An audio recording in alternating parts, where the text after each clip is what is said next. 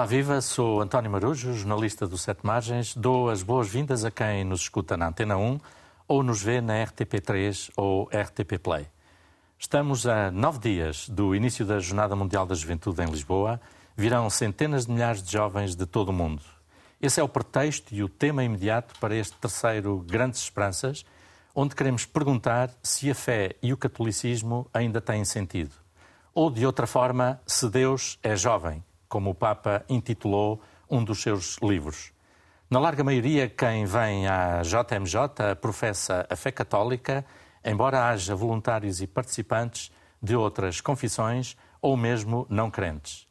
Sabemos que na Europa e em Portugal, as gerações mais novas se têm afastado das instituições religiosas, da fé em geral e do catolicismo em particular. Nos últimos censos, 14% da população dizia não ter religião e na área metropolitana de Lisboa esse número chegava a quase 35%, com os valores relativos a jovens a serem maiores ainda. Faz sentido então questionar a crise da relação dos mais novos com as religiões e a Igreja, ela própria também a viver graves convulsões internas, por exemplo, com a questão dos abusos sexuais. E faz sentido também ouvi-los sobre a sua própria experiência de fé.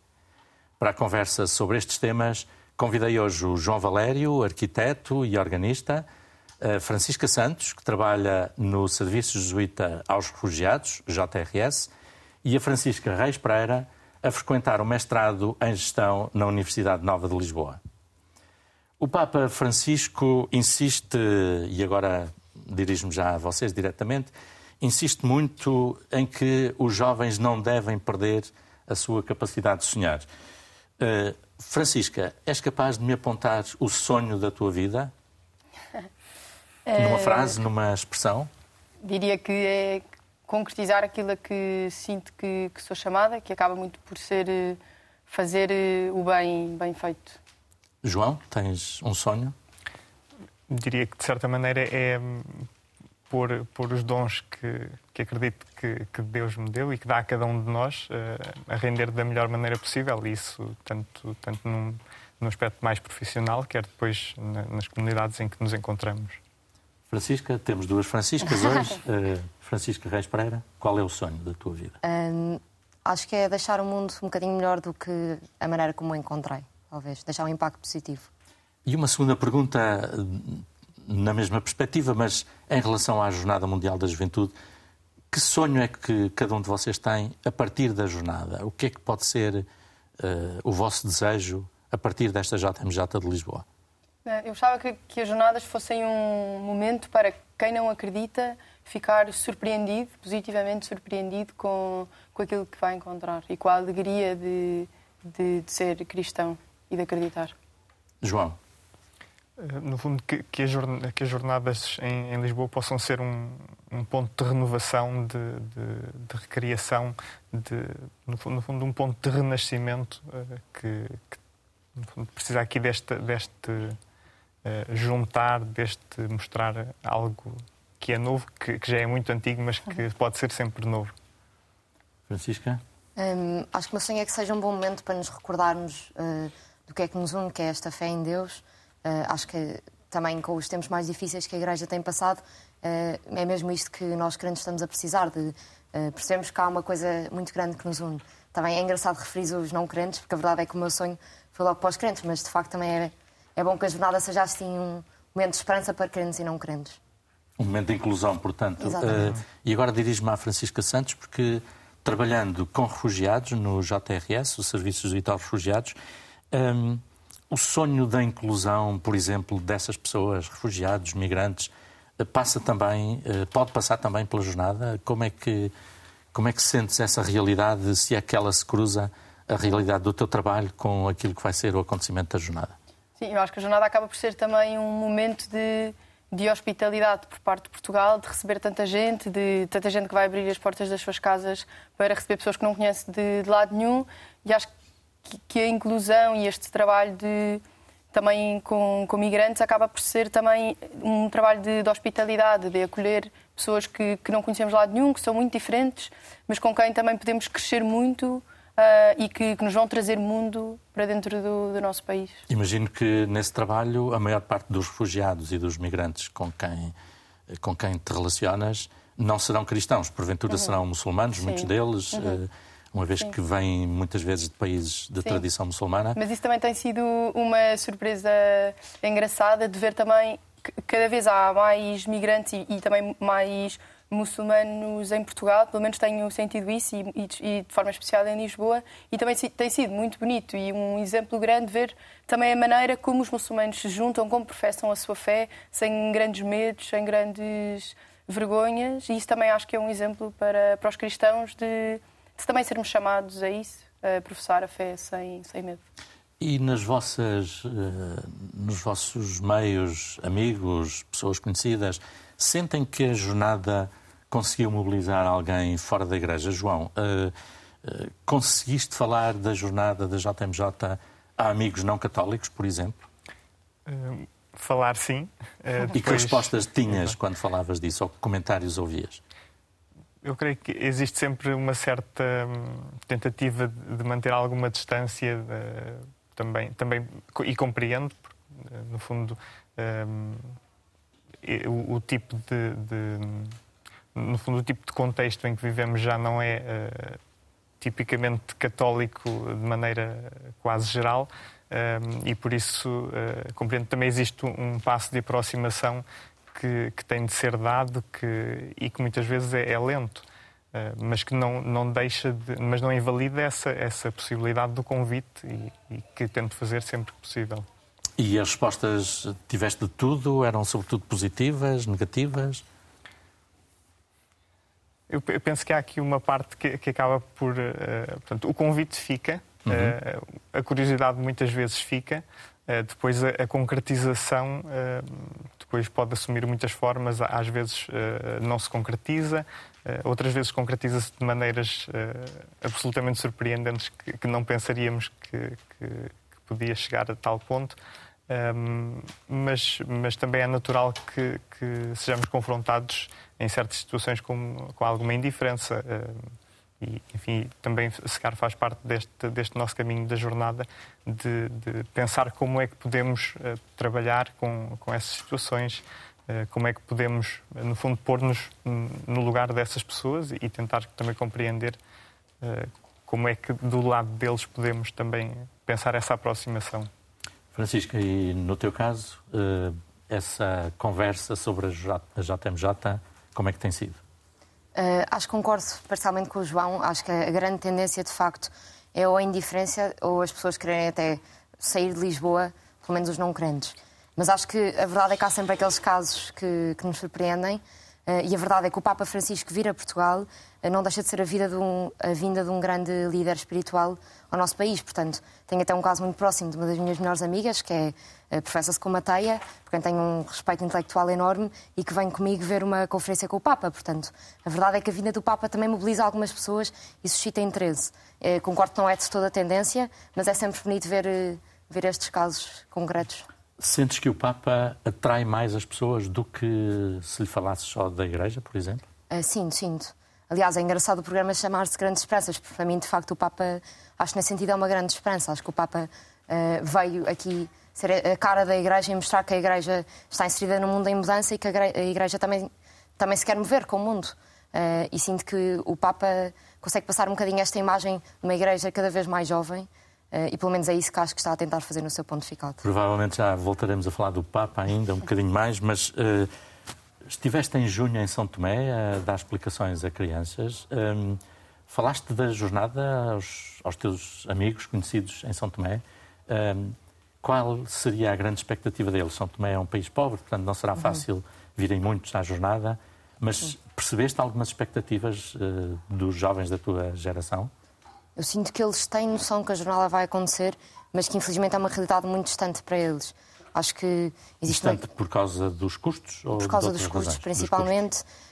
Um, Sim, diria que por causa dos custos. Para eles vir para Portugal é de facto uma grande dificuldade, as passagens são muito caras, portanto, sinto que isso é de facto um problema das jornadas e um problema que o Papa está a tentar combater, mas que na verdade ainda é muito real, que é a Igreja de facto está muito aqui no, no Ocidente e sinto que é, é complicado chegar a, a sítios tão remotos como São Tomé.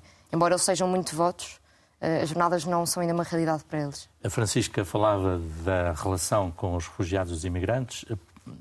Quando pensas em realidades como essa, de pessoas mais distantes, que não se sentem, pelo menos, incluídas ou tão acolhidas por diferentes contingências, eh, como é que vês, por exemplo, a inclusão de pessoas, eh, falando da Igreja? Eh, sentes que há uma atitude de inclusão suficiente para pessoas de minorias, pessoas, por exemplo, LGBT, pessoas de, de outras realidades, pessoas com deficiência? Sentes que há espaços suficientes na Igreja para a inclusão de pessoas que não são tão bem vistas às vezes? Um, Acho que depende um bocadinho do contexto no qual estamos a falar. Eu sinto que o Papa Francisco tem, tem tido um pontificado no qual está a tentar abrir a Igreja ao mundo e criar uh, um porto seguro também para, para essas periferias uh, dentro da Igreja. No entanto, sinto que talvez em Portugal ainda não esteja criado um ambiente acolhedor o suficiente para essas comunidades mais marginalizadas. Mas sinto que é um trabalho que está a ser feito e, acima de tudo, este esforço do Papa em ouvir-nos faz com que, pelo menos nós jovens, possamos falar acerca deste assunto e acho que o futuro, por mim, passa com ter uma igreja aberta para todos. E sentes que o Papa escuta, de facto, uh, aquilo que os jovens andam a dizer hoje no mundo? Sinto que sim. Eh, uhum. Uh, aliás, temos agora um exemplo engraçado que foi uma entrevista que o Papa fez com 10 jovens, não sei se viram, uhum. numa plataforma de streaming, onde sentou, assim como nós estamos aqui sentados, e conversaram sobre os medos deles, sobre problemas da atualidade. Eu sinto que esta é muito a perspectiva do Papa, eu sinto que está muito predisposto a ouvir-nos, a nós jovens, Acho que a Igreja ainda não tem, se calhar, as estruturas necessárias para que a nossa voz chegue até ao Papa, mas sinto que está a ser feito um caminho nesse sentido. Há um problema, João, tens, fizeste um documentário com o título A Espessura da Luz. Uh, há um problema de linguagem, há um problema de luz que a Igreja, a sua hierarquia, nomeadamente, não consegue iluminar as vidas dos jovens e atraí-los de uma outra forma? Um, existe de facto alguma dificuldade na, na linguagem enquanto, enquanto modo de, de ligar as pessoas, de, de, dessa existência de uma base comum. Não quer dizer que a Igreja não fala aos jovens, porque, porque existem uh, espaços onde isso é possível. Uh, enfim, a pastoral juvenil acaba por também ter um, papel muito importante nessa parte e, e, e acaba por o fazer de maneira também uh, bastante, bastante completa. Um, depois, depois existe uma, uma linguagem uh, mais geral, se assim quisermos chamar, da Igreja, que, que acaba por não ser sequer tão acessível. Uh, sequer, e, e, aqui falamos não só dos jovens, mas também de quem está de fora da Igreja, quem, quem olha de fora e, e gostava também de perceber um pouco mais, mas, mas no fundo não está, digamos, enquadrado numa série de daquilo que poderíamos chamar códigos culturais, sociais, etc., que, que não são o cerne da Igreja, mas que, mas que acabam por ser uma das imagens da, dessa Igreja. E essa imagem fica marcada. Quais são as suas características eh, principais, na tua opinião? Essa, eh, aquilo que leva a essa distância, uh, o que é, quais são as suas características? Eu diria que há, há, há enfim, há, há, uma série de, de imagens da Igreja que, não sendo totalmente verdadeiras, acabam por, por marcar um pouco essa, essa, essa imagem externa da Igreja. E, por exemplo? Por exemplo, hum, a questão da hierarquia, a questão da, da no fundo, de alguma exclusão, ou, ou no fundo, uma uma definição de, de, normas que aparentemente exclui, apesar de, eh, como falámos há pouco, o, o Papa Francisco de facto estar a fazer um, um trabalho incrível nisso e, e, sinto que eh, a figura do Papa Francisco para, para quem está de fora eh, acaba por ser muito mais mobilizadora do que, do que muitas palavras, discursos que, que se façam noutros, noutros contextos. E isso é muito importante para, para que as pessoas se sintam acolhidas, para que se sintam que, de facto, a Igreja é para todos e, e é, é, um projeto que, que, enfim, que, vale a pena e que, e que nos, nos enriquece muito. Francisco, entre os teus amigos, imagino que eles saibam que és católica, a maior parte deles, amigos, conhecidos. Eh, que comentários é que ouves a propósito disto? Ah, e a tua igreja é? É o quê? Hum, acho que, que, um clássico é a questão de, de ser conservadora, de de, de, não ser flexível, de não, não se querer adaptar uh, à, à, realidade atual. E quando as pessoas dizem isso, estão a referir-se a quê exatamente? um, ao, ao, modo de vida dos jovens, à, às, às questões de, de, de género, de acho que é tudo um bocadinho as, as questões que vão surgindo e, e, que vão, um, vão fazer um maior contraste com, com, com o modo de vida de antigamente e acaba por se associar um bocado a igreja a uma coisa antiga uhum. e então que, que, se devia estar a atualizar e que devia corresponder uh, aos dias de hoje e, à, e às mentalidades de, de hoje em dia. O que temos vivido nos últimos anos e, de modo especial, nos últimos meses aqui em Portugal, em relação aos abusos, os teus amigos os, à tua volta também se falou disso ou não? Sim. E de que forma? Sentiste, por exemplo, abalada nas tuas convicções? Eh, não. Naquilo que te diziam? Não, eh, abalada não. Acho que é normal haver, esse, haver essa crítica, porque é de, é de criticar, não é uma coisa para, para esconder nem para proteger. Uh, mas, mas não sinto que seja uma coisa que me abala, acho que é uma, uma crítica à Igreja como, como outra qualquer e acaba sempre por ser a, assumir os erros, assumir que, que, a Igreja é feita de homens, que, que há erros e, e, pronto, que também se está a fazer um trabalho de, de ir melhorando sempre e de, ir, de, não, de não estarmos parados, de não, não ignorarmos as coisas que vão acontecendo e também acho que o Papa Francisco tem feito um, um bom trabalho nesse sentido. De, eu não quero, a imagem que passa é que não quero mesmo que que nada passa ao lado.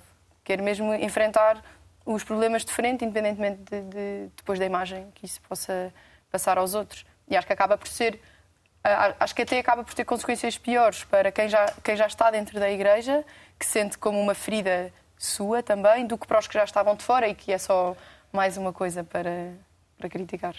Francisca, e como é que sentiste esta questão nestes últimos meses aqui em Portugal? Hum, eu também não senti que a minha fé em si tenha sido abalada, mas a verdade é que acho que até cheguei a reconsiderar até que ponto é que faz sentido eu continuar ligada à Igreja quando é isto que está a passar dentro da Igreja.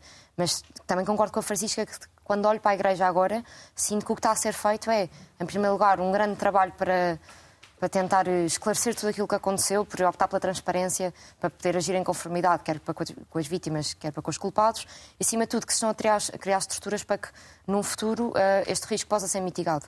Porque é verdade que a Igreja é feita de homens que erram, mas a Igreja em si, enquanto instituição, um, eh, o que me fez continuar na Igreja, continuar a dizer que sou católica, é sentir que a Igreja, enquanto instituição, uh, está a fazer para que isto, com que isto não aconteça no futuro. E entre os teus amigos essa percepção também existe? Uh, sentiste comentários violentos, mais duros? Uh, como é que tem sido? Uh, não, acho, acho que isso sente sempre, porque a verdade é que estamos aqui a falar sobre questões muito, muito sensíveis, portanto, basta um comentário que sai um pouco ao lado, que é sempre, gera sempre muita polémica, e ainda bem que a gera, porque a verdade é que é muito mais benéfico para nós que estas questões sejam faladas do que escondidas. Um, mas acho que a grande percepção é de que a Igreja esteve muito mal e sinto que isso ainda é um bocadinho uma ferida aberta para nós católicos que a sentimos enquanto nossa e também para pessoas de fora que agora acho que olham para a Igreja com outros olhos. João, e já agora, entre as tuas conversas com outras pessoas, o que é que tem saltado? Sim. Um, eu creio que, que, de facto, neste, neste caso, acaba por ser aqui um, um, um ponto muito frágil da, da Igreja e, enfim, qualquer caso, por mais pequeno que tivesse sido, eh, já seria mau, quanto mais na dimensão que, que viemos a acabar por nos aperceber. Um, e, e, por isso é natural que seja algo uh, apontado, criticado, uh, no fundo exposto desta maneira. e, e, penso que neste contexto que é importante também, também se perceber que se por um lado há, um, há uma componente de, de, de erro, de, de, de, facto de pessoas que não, não são a imagem daquilo que, que é a Igreja, portanto não, não espelham aquilo que é a Igreja. Uh, depois há também um lado que, que seria de, ressalvar, que era, uh, no fundo, tantos, tantos padres que, enfim, neste caso falamos de padres porque é, no fundo, a principal parte que foi focada nesta questão dos abusos, uh, tantos padres que, que, no fundo, dão a sua vida pelas comunidades uh, tão generosamente, de maneira tão. Uh, que, que, no fundo, se doam para que outros possam crescer, para que... E, e acabam por, isso... por, ser vítimas também de uma generalização... Exatamente. Uhum. Que achas que é abusiva, no fundo. Uh... É natural que aconteça, mas... mas que é excessiva, pelo É excessiva, sim, uhum. sim, sim. Uh, vocês têm referido bastante o Papa.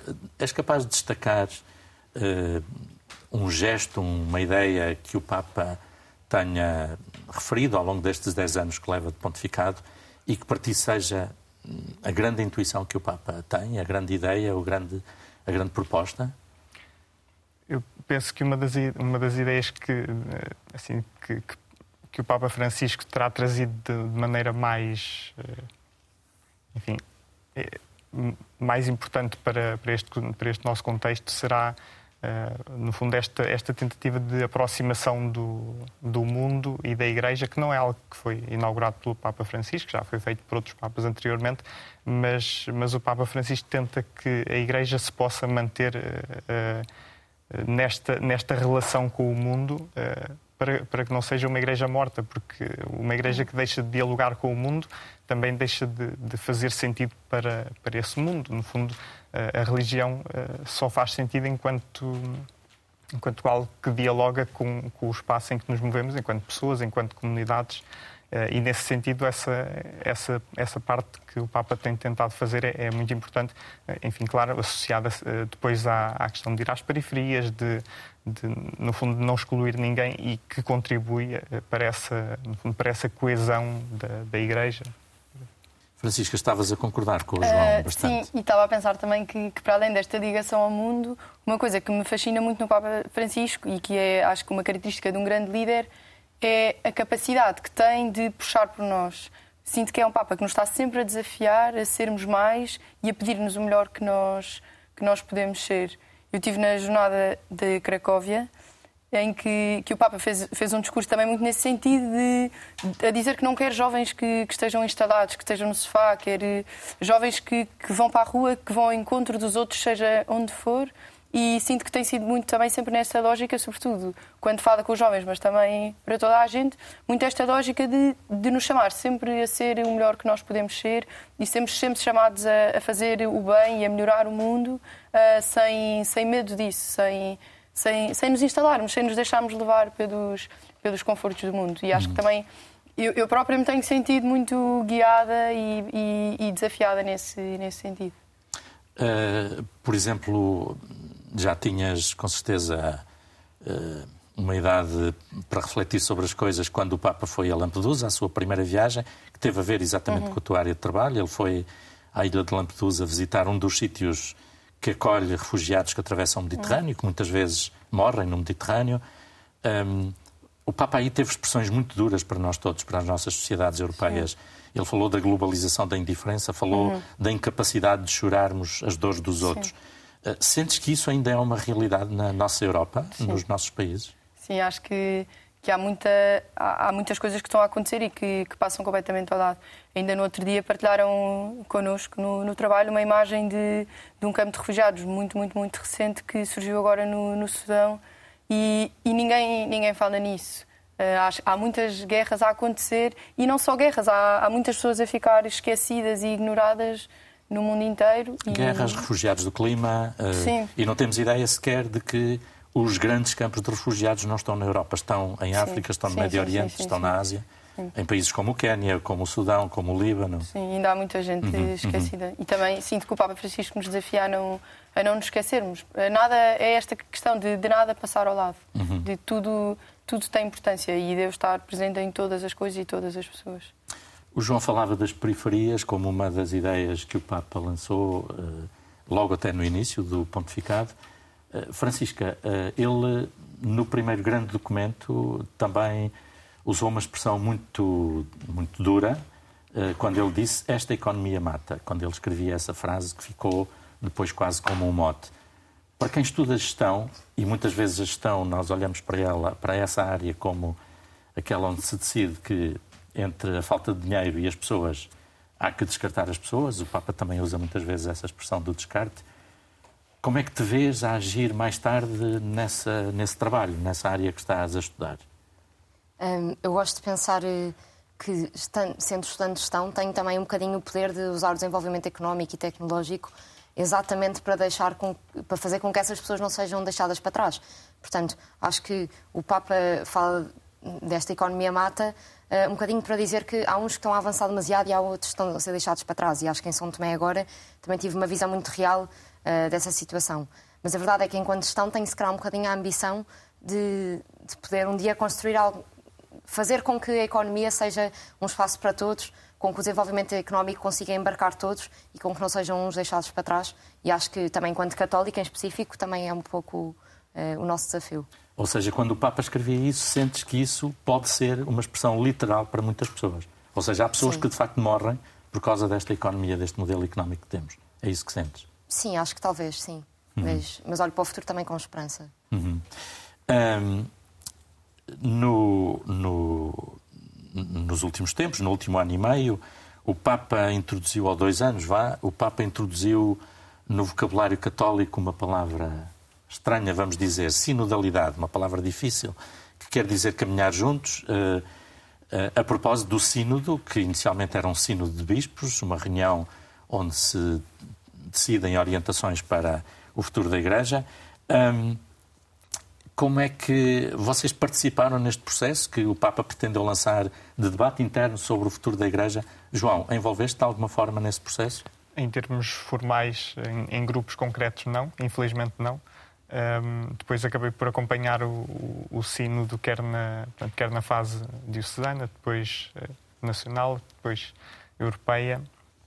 Um, acompanhar através de notícias, sim, de, de, coisas sim. que foram saindo. E depois também em termos de discussões em grupos, portanto, neste caso num contexto mais informal, uhum. uh, embora não tenha acabado por fazer nenhuma contribuição concreta por escrito para. Francisca, no teu caso? Não. não. Uh, Interessei-me na altura em que começou a surgir e, e, e, também admirei muito o Papa Francisco por esta vontade de querer incluir toda a gente no, neste repensar a Igreja, neste caminharmos juntos para construir a Igreja e na Igreja, uh, mas acabei por não, por não fazer nada em concreto. Foi a mesma experiência? Ou foi Sim, diferente? Foi, infelizmente, eh, mas eu estava a viver na Alemanha quando, quando foi a altura também de participar nos grupos de reflexão, portanto, alemão não é toda a minha língua materna, portanto não consegui dar grande contributo, mas também como o João fiz por eh, ler as reflexões que foram feitas e, e creio que pelo menos a comunidade onde eu me integraria conseguiu refletir muito bem aquilo que eu queria dizer. Nessa comunidade, então, eh, muitos dos relatórios, dos textos, dos documentos que foram produzidos por grupos, movimentos, paróquias, etc., havia muitos textos que diziam que os jovens não se sentem escutados na igreja. Era o caso da tua uhum. comunidade? Estás a falar aqui de uma paróquia? Sim, sim, talvez da, da paróquia onde E aí falava-se disso, da realidade dos jovens? Falava, ou... falava. Sim?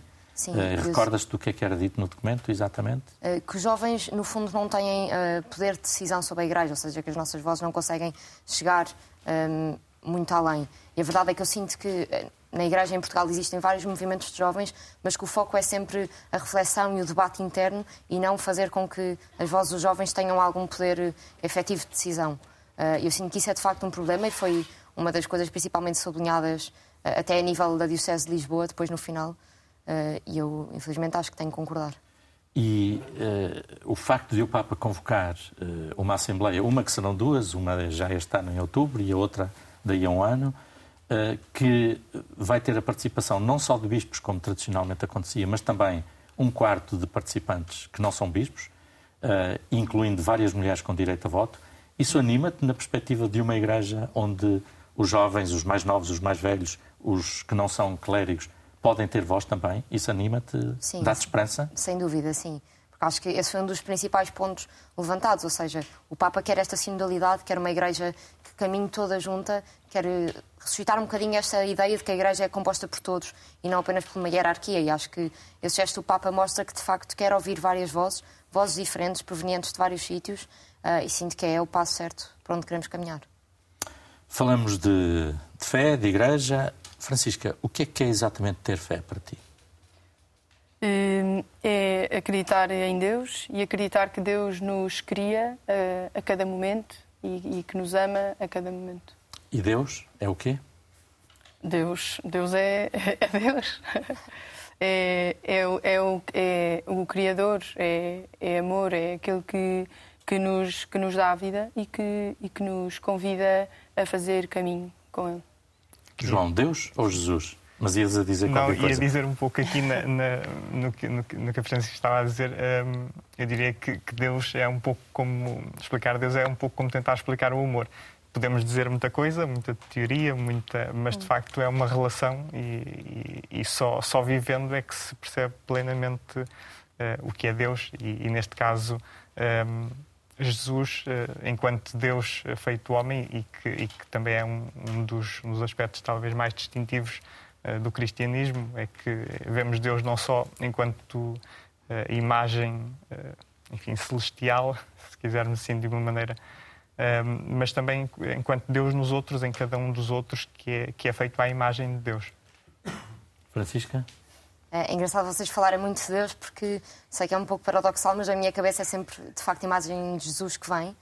Uh, sinto que vejo Jesus, se calhar, de uma maneira um bocadinho mais tangível, muito mais como um amigo. Como, por exemplo, eu quando rezo, rezo quase sempre a um amigo. A um amigo que me conhece quase melhor do que eu mesma, mas de facto uh, a uma pessoa que me compreende e não, se calhar, a uma entidade maior, a um Criador. Embora seja, saiba que é paradoxal, porque na verdade, Santíssima Trindade, Deus é Jesus. Mas sinto que é um pouco assim que eu vejo. E a fé tem para ti uma tradução uh, com que perspectiva, com que sentido, como é que a defines? Eu acho que a minha fé é muito motivada uh, por eu ter uma, uma crença muito forte na, na, vida depois desta. Ou seja, eu acho que quando olho à minha volta, quando olho para todas as pequenas coisas, para, para a infinidade que é cada pessoa, que mesmo, é mesmo inconcebível pensar que isto foi feito só para uma vida terrena, para um espaço limitado de tempo. Portanto, sinto que a minha fé é muito motivada por eu não conseguir não acreditar numa vida depois desta. Muito obrigado, muito obrigado, Francisca e João também. Chegamos deste modo ao fim deste terceiro Grandes Esperanças, teremos ainda mais três. Um, agradeço a vossa presença aqui em estúdio e a vossa participação. E a quem nos acompanha, recordo que pode ver ou rever este programa na RTP Play e ouvi-lo na Antena 1.